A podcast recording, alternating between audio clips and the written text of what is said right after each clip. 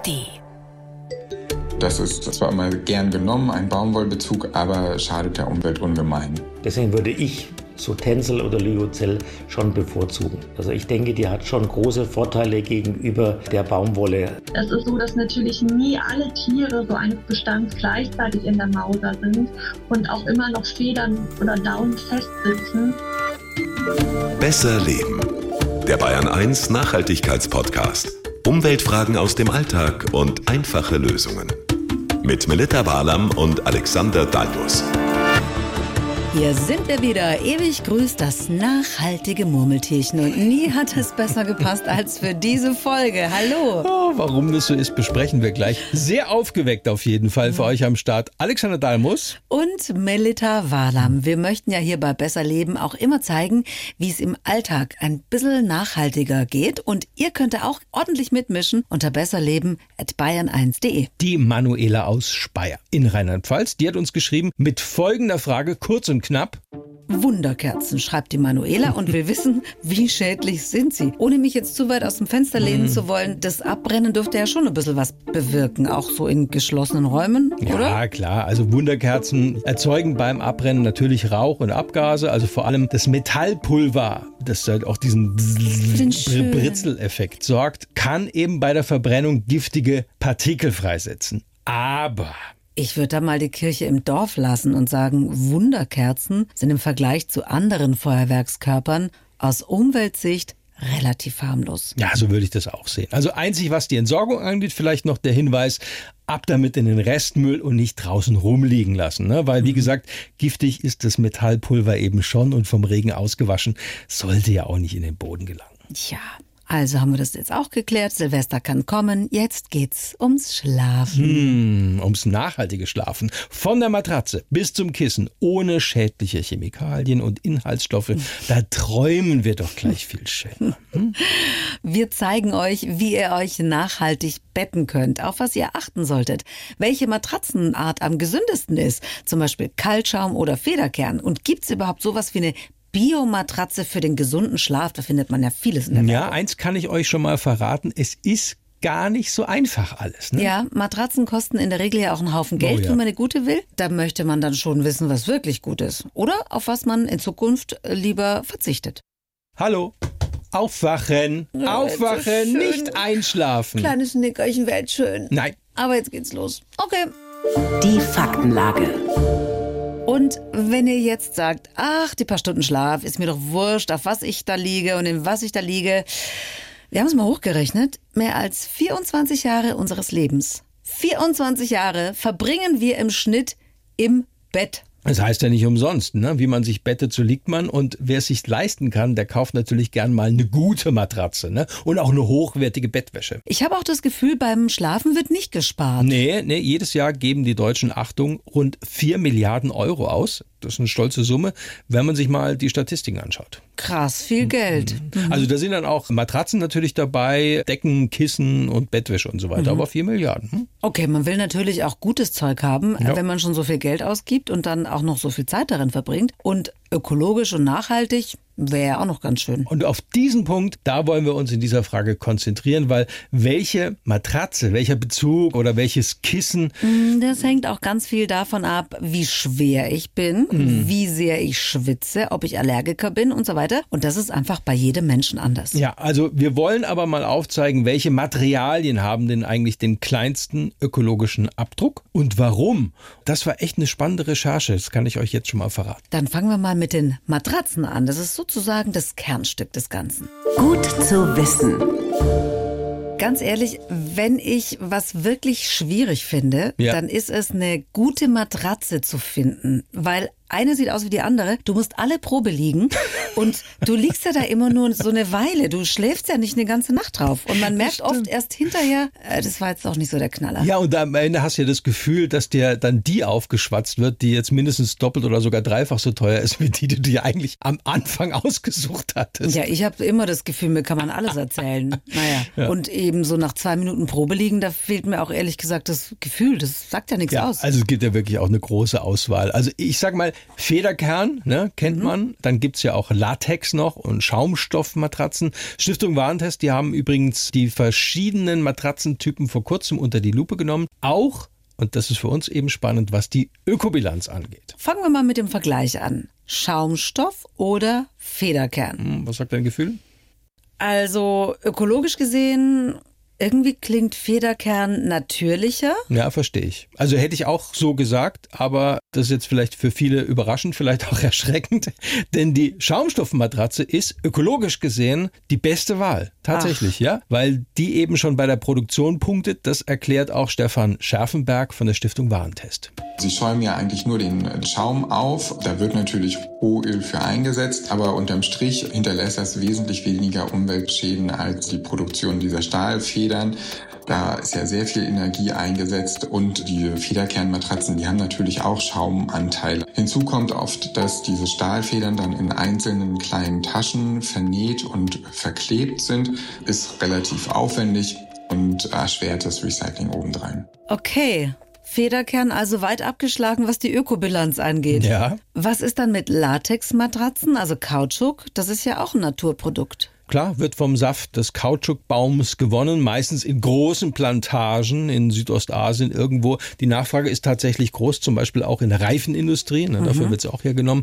Also beim Test haben die Matratzen aus Kautschuk in der Ökobilanz immerhin na, den zweiten Platz noch machen können. Also ist Kautschuk schlechter als Schaumstoff, obwohl Kautschuk ein nachwachsender Rohstoff ist? Ja, weil für eine Latex- oder auch Kautschuk-Matratze braucht es eben viel Material, also viel mehr Material als für eine Schaumstoffmatratze, muss man so sagen. Und das ist der Haken. Außerdem hat sich Stiftung Warentest auch die Bedingungen mal angeschaut, wie eben Naturkautschuk in der Regel angebaut wird. Und das ist eben ja, muss man so ehrlich sein, meist eine große Monokultur irgendwo in den Tropen. Ich habe mir das kürzlich auch mal anschauen können. Das ist wirklich nicht ohne, wenn du da kilometerweit nur noch diese Plantagenbäumchen siehst mhm. und äh, was das dann für Folgen hat. Hm? Also da, wo eigentlich Regenwald stehen sollte. Mhm. Richtig schöner, dicker, saftiger Regenwald. Mhm. Okay. Das heißt, wenn man sich jetzt tatsächlich möglichst umweltfreundlich ablegen will, dann mhm. holt man sich eine Matratze mit Schaumstoff als ja, Kern. Ist das nicht verrückt? Ja. Und was nehmen wir für einen Matratzenbezug? Also wenn man ökologische Standards konsequent beachtet, tatsächlich auch aus Kunstfasern. Also Dass wie zum Beispiel Polyester. Ja, es ist, es ist unangenehm, aber es ist tatsächlich so. Also wir sind doch ein Umwelt- und Nachhaltigkeitspodcast. Mhm. Ich will Baumwolle. Ja, hallo. Das, das verstehe ich auch, aber es klingt ja auch wirklich irgendwie verrückt, ausgerechnet jetzt Erdölprodukte zu loben, ja, was schon. wir hier sonst nie machen. Aber tatsächlich auch Naturfasern verbrauchen eben bei der Herstellung unter Umständen extrem viele Ressourcen. Also wie das so ökobilanziell dann nochmal gewertet wird, sagt Stefan Scherfenberg von der Stiftung Warentest. Ein Synthetikbezug ist aus Rohöl leicht herzustellen, während ein Baumwollbezug, da braucht es sehr viel Wasser und die Bauern setzen auch sehr viele Pestizide und Insektizide ein, um diese Pflanze überhaupt zum erntereifen Zustand zu bekommen. Also das ist zwar immer gern genommen, ein Baumwollbezug, aber schadet der Umwelt ungemein. Also so viel zu den Vorteilen, aber wollen wir natürlich auch nicht hier verschweigen. Die Herstellung von Kunstfasern ist zwar ziemlich effizient mittlerweile, aber eben auch doch mit vielen Schadstoffen verbunden. Also das wird bei Tests immer wieder auch regelmäßig auf den Tisch gebracht. Spuren von Mineralölrückständen und so weiter und so fort. Mhm. Naja, das ist das eine, aber das andere ist, Polyester kann man zwar in der Regel ganz gut in die Waschmaschine stecken, aber, das sagen wir ja auch immer wieder hier im Podcast, verlieren ja gerade diese Synthetiktextile mit jedem Waschgang auch jede Menge Kunststofffasern, sprich Mikroplastik. Ja, du hast ja absolut recht. Textilien bleiben aus Umweltsicht wirklich ein schwieriges Thema. Also das kann man gar nicht anders sagen. Aber trotz allem das Fazit ist, das stimmt tatsächlich, wer jetzt was Neues braucht, also Schaumstoffmatratzen mit Synthetikbezug, schneiden, wenn man mal die Ökobilanz hernimmt, tatsächlich besser ab. Ich falle echt vom Glauben ab. Kann ich dann wenigstens mit Bio-Baumwolle was ausrichten? Ja, da hatten wir es ja auch schon mal bei Textilien. Viel Wasser brauchen jetzt beide, also die konventionelle wie auch die Bio-Baumwollpflanze. Trotzdem natürlich Bio ist immer die bessere Wahl, denn die Pestizide eben aus dem konventionellen Anbau, die schaden Mensch und Umwelt. Außerdem werden im normalen Baumwollanbau auch in der Regel genveränderte Sorten hergenommen, muss man auch wissen. Und für diese muss jedes Jahr auch das Saatgut zum Beispiel teuer nachgekauft werden. Das kommt noch dazu. Und die Bauern, da hatten wir es ja auch schon mal davon, die werden abhängig gemacht von den großen Konzernen. Hm. Gemein, das will hm. ich auch nicht unterstützen. Also, ich fasse zusammen, auch wenn es mir schwerfällt. Polyester hat tatsächlich einen besseren ökologischen Fußabdruck als Baumwolle, aber kein Vorteil ohne Nachteil. Stichwort Mikroplastik. Und wer auf Baumwolle steht, ist mit Bio-Baumwolle besser dran. Genau. Und alles, was wir jetzt gesagt haben, gilt dann natürlich auch für Bettwäsche oder auch für Füllungen, also unserer Bettdecken und Kissen. Ne? Das Problem. Es gibt ja inzwischen noch viel, viel mehr Materialien, in die wir uns einkuscheln können. Und da bin ich eigentlich, so wie, glaube ich, viele, die uns hören, Natur pur. Ja, fangen wir vielleicht mal mit dem Klassiker an. Daunenbetten. Ne? Also ohne Frage sind Daunen ja ein Naturprodukt. Ja, schon, aber Daunen, also ehrlich gesagt, schrillen bei mir da schon die Alarmglocken wegen der armen Gänse. Ja. Ich meine, wie man an die Federn kommt, sag's halt nochmal. Nein, nein, das äh, kann ich gleich sagen. nicht. Also eins vorweg, Gänse oder Enten, Leben zu rupfen ist in der EU verboten. Mhm. Die Daunen werden also von den Tieren genommen, die zum Beispiel, ich sag mal jetzt, ähm, eigentlich für einen Entenbraten geschlachtet worden sind. Okay, also von einem Tier, das geschlachtet wird, alles zu verwenden, ist ja gut. Bin ich dafür, aber irgendwie klingst du trotzdem zögerlich. Naja, diese Daunen aus Totrupf, also so heißt es eben, ja, die decken, das muss man auch so ehrlich sagen, bei weitem nicht unsere Nachfrage. Vor allem, wenn es um Gänsefedern geht, das heißt, äh, da wird man erfinderisch, würde ich jetzt mal sagen, und sucht eben Schlupflöcher, sagt Lea Schmitz vom Deutschen Tierschutzbund. Auch wenn das lebende Rupfen verboten ist, ist das Raufen erlaubt. Und beim sogenannten Raufen sollen eigentlich schon gelöste Federn und Daunen ausgekämmt, ausgestrichen werden, wenn die Tiere in der Mauser sind, wo sich das Federkleid ohnehin erneuert. Es ist allerdings so, dass natürlich nie alle Tiere so eines Bestands gleichzeitig in der Mauser sind und auch immer noch Federn oder Daunen festsitzen, die dann doch gerupft werden. Also das lässt sich im Grunde nicht wirklich kontrollieren, ob ein Tier gerupft oder gerauft wird. Oh, das heißt aber auch, wir selber müssen besonders kritisch nachfragen und uns informieren, wenn wir Daunenjacken, Schlafsäcke und Decken kaufen. Also ich meine, da wäre jetzt echt mal ein Siegelrecht, gell? Ja, gibt's auch. Ja. Also in verschiedenen Abstufungen. Ja, wer wirklich Wert drauf legt, der sollte aus Tierschutzsicht das stärkste Siegel wählen. Also das ist das Global TDS Standard, Global Traceable Down Standard. Da ist dann auch dieses, äh, was wir gerade gehört haben, Raufen verboten. Also es werden keine Daunen aus Stopfmast verwendet und mit das Wichtigste, die Kontrollen sind tatsächlich auch unangekündigt.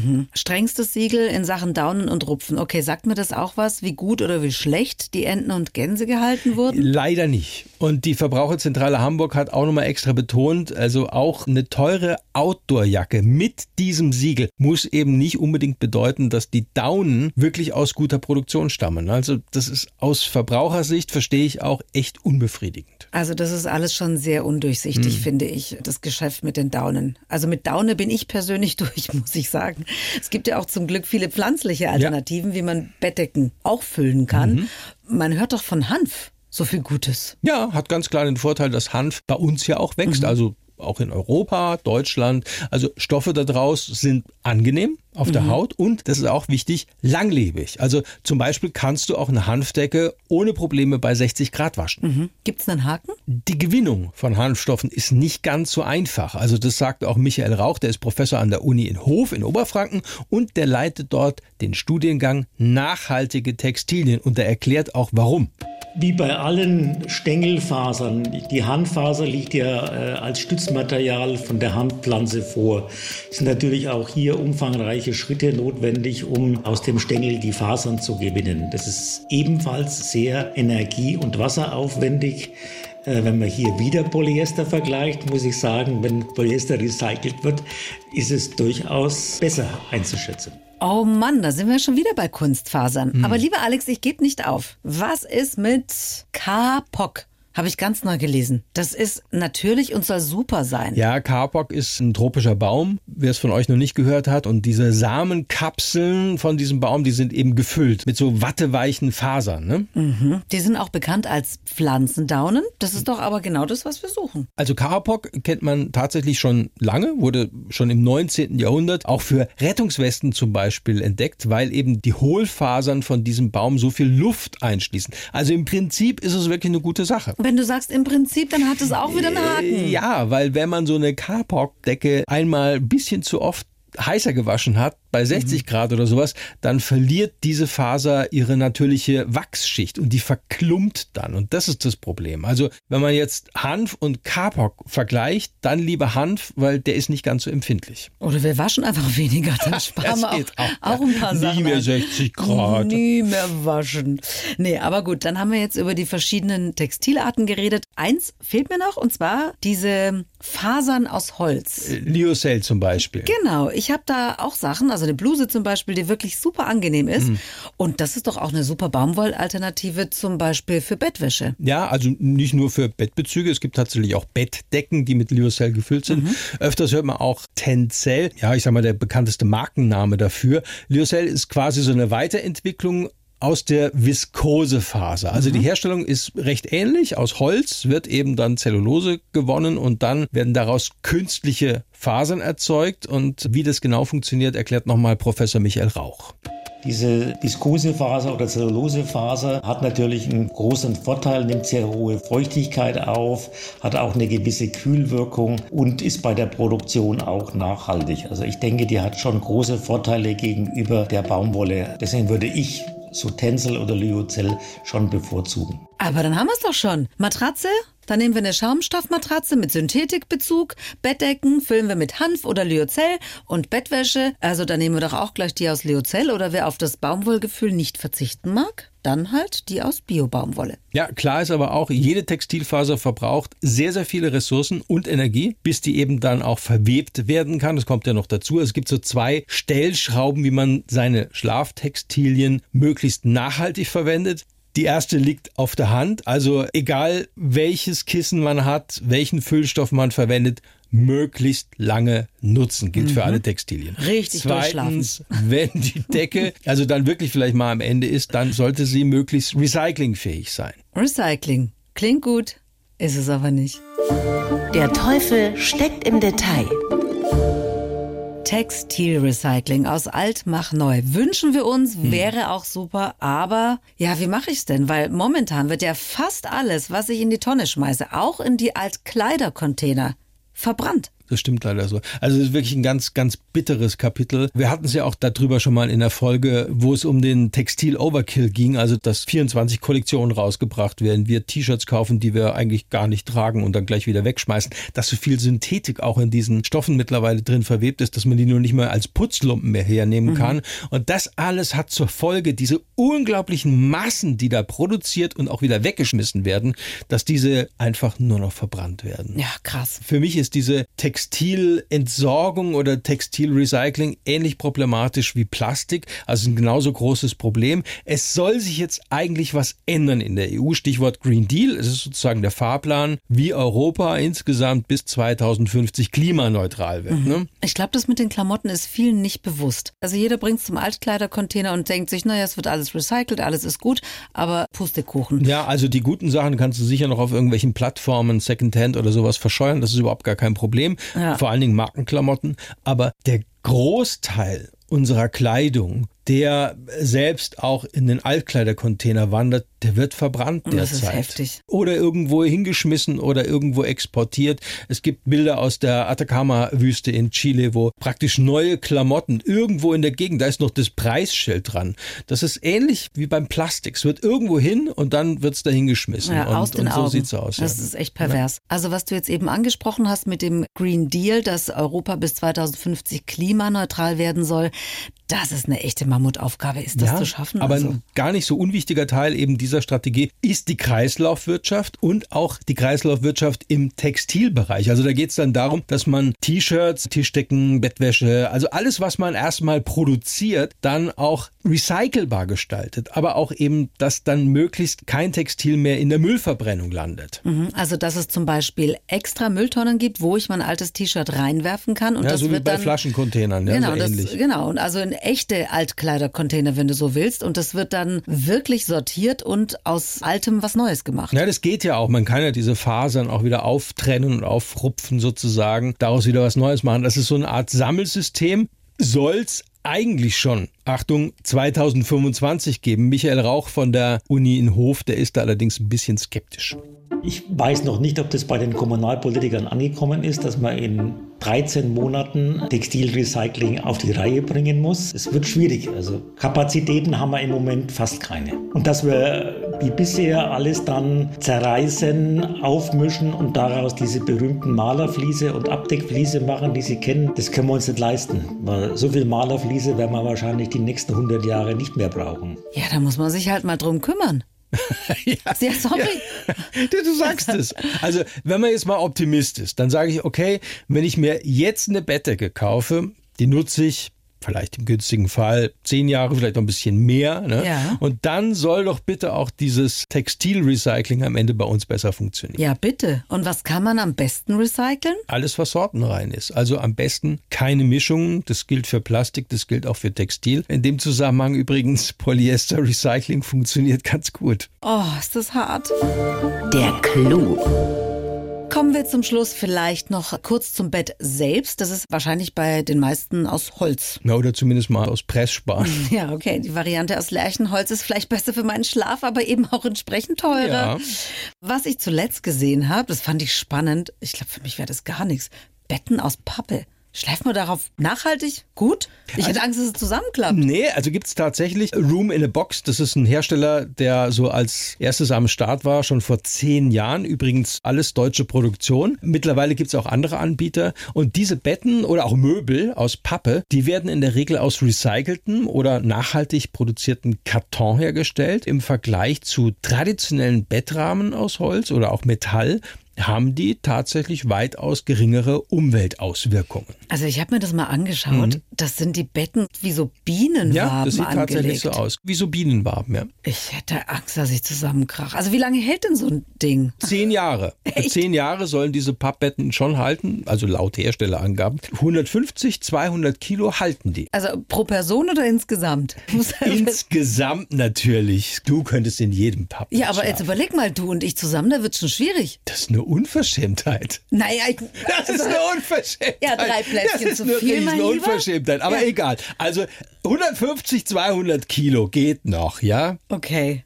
Also nicht, dass ich das jetzt wollen würde, aber Hm. Ja, ich habe jetzt ja, noch mal ja. so hochgerechnet, was es Also, nicht alles gibt. Wahnsinn. Äh, Übrigens in dem Bereich auch interessant, gerade was die Nachhaltigkeit angeht, zum Beispiel wenn es um humanitäre Missionen geht. Also ich sag mal Erdbebengebiet oder für Flüchtlinge braucht man schnell was. Einfach immer dann, also wenn viele, viele Menschen plötzlich irgendwo untergebracht werden müssen. Du meinst so Feldbetten aus Pappe? Ja, tatsächlich. Also die sind leicht zum Selbstaufbau und eben auch kostengünstig. Und derzeit ist es nämlich so, dass gerade in Katastrophengebieten im Allgemeinen diese Feldbetten dann verschickt werden, aber dann am Ende schnell zu Müll oder Schrott werden, weil allein der Rücktransport viel zu teuer und aufwendig wäre. Da stellen eben gerade solche Betten aus nachhaltiger Pappe ja eine Alternative dar, weil sie anschließend eben recycelt oder vielleicht auch einfach verbrannt werden können. Interessant. Mhm. Das ist das Tolle an Besserleben. Ich erfahre hier immer noch was Neues. Ja, aber wir haben auch Altes, also zum Nachhören, die bisherigen die- Folgen. Ja. nein, nein. Ah, toll, dick und alt, super. Nein, Entschuldigung. Haben wir wieder alles abgewirtschaftet. Nein, heute. nein, nein, nein, nein. Äh, was haben wir denn Altes? Die bisherigen Folgen natürlich. Von Wie erkenne ich gepanschten Honig? Ja. Oder Mikroplastik im Waschmittel? Ja, zum Beispiel. Oder gefährliche Raumdüfte. Alles ganz wirklich interessante Folgen. Gerne reinhören, findet ihr alles in der ARD Audiothek. Auch viele Umwelt- und Klimapodcasts natürlich von Kolleginnen und Kollegen. Immer wirklich toll zum Anhören, mache ich gerne da mal durchzustöbern, was es alles gibt. Natürlich auch besser leben. Ne? Mhm. Empfehlt uns also gerne weiter oder lasst uns ein Abo da. Oder schreibt uns gerne unter besserleben.bayern1.de. Das ist unser digitales Postfach für euch. Ja, bis zur nächsten Folge. Da geht es dann um gebrauchte Unterhaltungselektronik. Mhm. Refurbished. Refurbed. Hört sich doch alles gleich viel neuer und gar nicht mehr gebraucht an. Refurbished. Ja. Mhm. Gut. Wie gut sind zum Beispiel diese Plattformen, wo man eben diese gebrauchten Smartphones oder was auch immer dann erstehen kann? Auf was muss oder sollte ich vielleicht achten, wenn ich ein gebrauchtes Smartphone kaufe, ein Notebook oder vielleicht auch eins weiterverkaufen möchte? Mhm. Gerade jetzt zur Vorweihnachtszeit. Ja, das absolut. Gut zu wissen. Ja, ich kaufe für meine Kinder nichts Neues. Ja, wir freuen uns schon. Bis dann. Die Bayern 1 Premium Podcasts. Zu jeder Zeit, an jedem Ort. In der ARD Audiothek und auf bayern1.de. Bayern 1 gehört ins Leben.